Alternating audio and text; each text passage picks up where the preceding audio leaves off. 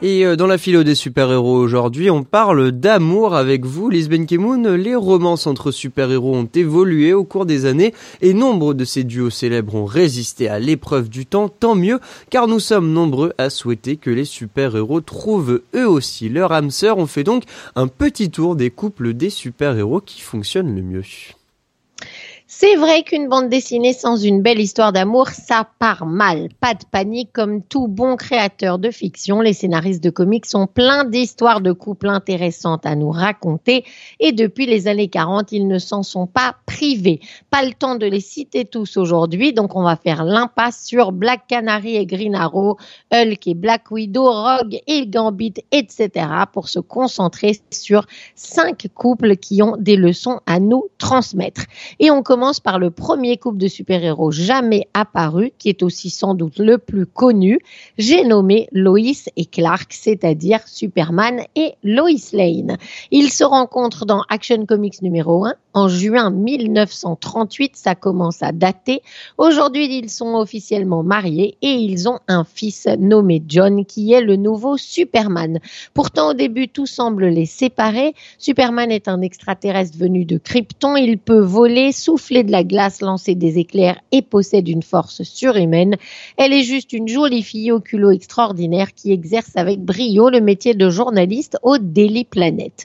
En tout cas, dès le début et comme par magie, Loïs tombe immédiatement amoureuse de Superman, mais elle ignore sa double identité et ne le reconnaît pas quand il est dans la peau de Clark Kent. Plus drôle même, pendant que Clark rêve de Loïs, elle, elle rêve de Superman. Après un certain temps de triangle amoureux compliqué entre lui et lui-même, le héros va révéler sa véritable identité à Loïs afin qu'il puisse vivre heureux. La leçon évidente de cette histoire, dans un couple, il faut se faire confiance et bannir les secrets. La confiance est un sentiment de réassurance, de sécurité que la personne avec qui vous partagez votre vie inspire. La confiance ne se limite pas à la fidélité, l'autre doit être un élément de sécurité comme Superman. Savoir que son partenaire est capable d'être présent et solide lorsque des difficultés touchent le couple renforce les liens et la conscience. Et il faut aussi conserver son identité propre. Les couples qui résistent le mieux au temps sont ceux qui évitent la fusion, comme on le voit avec Loïs et Clark. En effet, tout faire ensemble risque d'être étouffant, car en dehors du nous, le moi n'existe plus. L'idéal, c'est de respecter son autonomie tout en respectant celle de l'autre. Et il est bien entendu que vivre son autonomie nécessite d'avoir confiance en son partenaire. La boucle est bouclée. Et en numéro 2 des couples de super-héros qui sont ensemble depuis des lustres et qui marchent, on trouve Spider-Man et MJ, c'est-à-dire Peter Parker et Mary Jane Watson.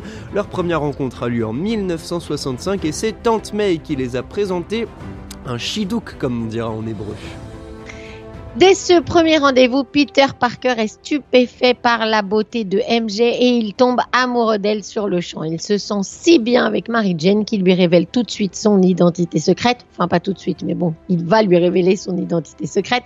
C'est l'un des meilleurs couples de super-héros de tous les temps. Ils sont jeunes, beaux et innocents. L'arrivée du personnage de MJ dans le numéro 42 de Spider-Man est l'une des plus fameuses introductions de toute l'histoire des comics. On la voit arriver avec ses cheveux roux flamboyant et sa fameuse phrase d'accroche qu'elle dit à Peter en guise de présentation hey, Tiger, tu as tiré le gros lot. Depuis, Tiger est devenu l'un des surnoms les plus notables de Peter Parker. Celle qu'on surnomme parfois la fêtarde rousse, Mary Jane Watson fut originellement créée pour entrer en compétition avec l'autre grand amour de Spider-Man, le personnage de Gwen Stacy. Et c'est la popularité inattendue de MJ chez les lecteurs qui a changé le cours du plan prévu pour le personnage de Gwen Stacy, qui va donc mourir au lieu d'être la partenaire de vie de Peter Parker. Pour les lecteurs, elle était trop gentille et fille à papa, alors que Mary Jane, plus ancrée dans la contre-culture des années 60, avec sa personnalité de vamp libérée, a tout de suite conquis le cœur du public. Les fans ont décidé qu'elle deviendrait le principal amour de Peter. Ils la trouvaient plus intéressante et plus proche d'eux. Cette relation dure donc depuis des années et s'est conclue par un mariage en 1987, soit 20, plus de 20 ans après le début de leur idylle. Après ça, Joe Quesada, l'éditeur en chef de, Marvel, pardon, trouvait que ce mariage vieillissait les personnages, mais il ne savait pas s'il voulait les faire divorcer. Il ne voulait pas non plus tuer l'un d'entre eux, ni annuler le mariage. Il a donc décidé que ce mariage était effacé de la mémoire de tous par le démon Mephisto. Réaction ultra négative des lecteurs. Désormais, dans la continuité, Mary Jane reste la femme de Spider-Man. Ouf!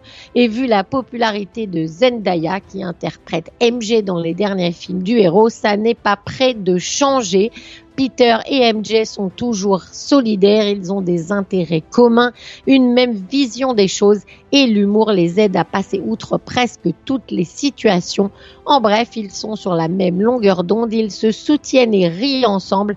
Une bonne recette à appliquer chez vous aussi. Et c'est aussi ce que font depuis des dizaines d'années les deux membres de notre troisième couple pour aujourd'hui, Monsieur Fantastique et la femme invisible, alias Reed Richard et Sue Storm, qui font tous deux partie des quatre fantastiques. Et oui, c'est le premier couple romantique de Marvel. Ils étaient déjà amoureux lorsqu'ils sont apparus dans la bande dessinée. Red Richards est un brillant scientifique, tout comme Sue. Ils sont mariés, ils ont deux enfants, rangés, bien élevés, brillants. À première vue, on croirait le couple idéal. Mais en termes de couple, quand on croit que tout est rose, hmm, il faut se méfier. Ainsi, on découvre par exemple que Reed a caché l'existence des Illuminati à et que de son côté, elle a embrassé occasionnellement Namor, l'anti-héros mi-humain, mi-atlante. Le couple se sépare à plusieurs reprises, mais ils se remettent toujours ensemble et leur amour prévaut.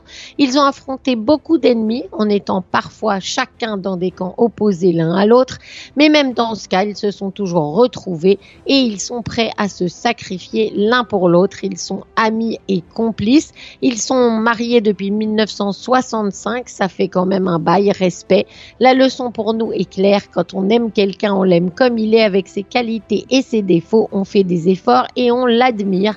Red et Sue ont une grande admiration l'un pour l'autre et malgré les hauts et les bas, ils sont complémentaires, tout comme Wonder Woman et Steve Trevor, l'une des autres histoires d'amour les plus efficaces des comics, en grande partie grâce à la façon dont ils s'aident mutuellement à grandir.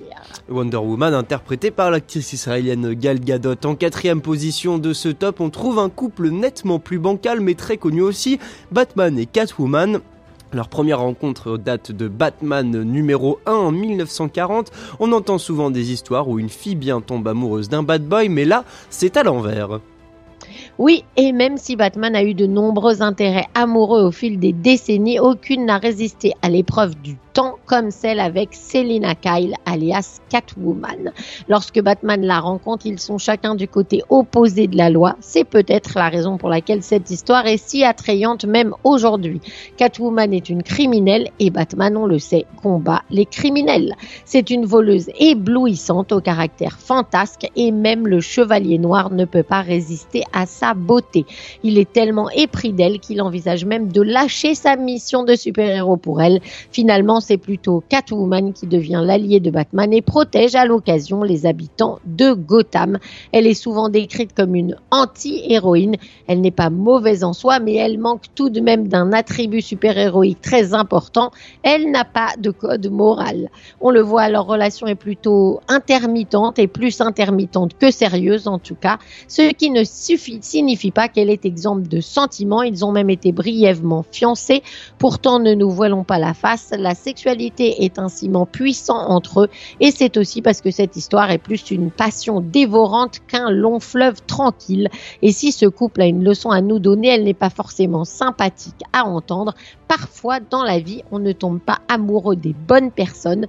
Dans ce cas, il faut être d'abord conscient de la situation et choisir que nos chemins se séparent malgré la présence de sentiments. Et dans le même genre un peu dark, il existe aussi un autre couple compliqué chez Marvel. Cette fois, c'est Daredevil et Elektra.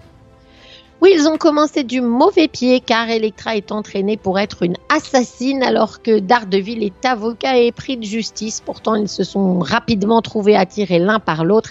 La plupart des intrigues les impliquant montrent une relation marquée par le chagrin et la tristesse. Electra mourant sur lui à plusieurs reprises. C'est presque comme s'ils ne pouvaient pas se débarrasser l'un de l'autre. Dans Defenders, lorsque nous les voyons se faire enterrer ensemble sous des décombres à la fin de la série, il est clair que ce duo était destiné à être ensemble jusqu'au bout. Dommage qu'au lieu de les rendre heureux, cette force finisse souvent par les tuer. À propos de tuer, pour finir justement, on a un couple capable de surmonter la mort et de maintenir leur amour en vie malgré de nombreuses épreuves. Il s'agit de Cyclope et de Jean Grey. Ils font tous deux partie des X-Men. Oui, Scott Summers, alias Cyclope, tombe rapidement amoureux de sa coéquipière Jean Grey, bien que son extrême timidité et son manque de confiance en lui l'empêchent pendant des mois de lui révéler ses sentiments. Il s'avère que Jean Grey était aussi amoureuse de Scott et qu'elle n'osait pas non plus lui avouer. Ils finirent par se le dire et se mettent ensemble et depuis leur relation est l'un des principaux fils conducteurs du feuilleton phare de Marvel, les X-Men. Comme la plupart des histoires d'amour, la relation de Scott et de Jean est une histoire de haut et de bas, de triangle amoureux, mais comme il s'agit d'une histoire de comics, on a également droit à des pouvoirs impressionnants, des batailles titanesques et même la mort et la résurrection. Car avec ces deux-là, la célèbre phrase du mariage jusqu'à ce que la mort nous sépare ne fonctionne pas. Dans Uncanny X-Men 137, qui est l'un des meilleurs numéros de tous les temps, on assiste à la fin de la saga du Phénix Noir par le sacrifice héroïque de Jean qui sauve potentiellement l'univers tout entier. Mais bien que cela ait semblé être le cas pendant de nombreuses années, ça n'est pas la fin pour Scott et Jean, car Jean Grey va être ressuscité et rejoindre Scott au sein de X Factor. Leur romance repart, les voilà de nouveau incarnant le couple idéal des X-Men. Malgré toutes ces calamités, ils sont restés mariés depuis le numéro 30 qui date de 1995 et restent amoureux jusqu'à aujourd'hui. Ils ont une fille et un fils nés dans diverses timelines. À regarder leur vie, on peut se poser plusieurs questions philosophiques. Qu'êtes-vous prêt à faire pour l'être aimé? Risqueriez-vous une galaxie? Risqueriez-vous la vie de vos amis ou la vôtre? Vous sacrifieriez-vous si cela signifiait que l'autre personne allait vivre? Sans doute que vous le feriez parce que quand on aime quelqu'un, on fait tout pour que cette personne continue à vivre. Durant les guerres et encore plus pendant la Shoah, on sait bien que de nombreux êtres humains ont eu à se poser ces questions et à trouver la réponse qui leur paraissait la moins mauvaise, qui en sauvant leur femme ou leur bébé, qui en se sacrifiant, qui en confiant ses enfants à quelqu'un d'autre et qui en secourant des gens qu'ils ne connaissaient pas au péril de leur vie. Dans toutes ces situations, qu'elles soient réelles ou imaginaires, on comprend à quel point l'amour est le plus grand des super pouvoirs et la bonne nouvelle, c'est qu'il est aussi à notre portée.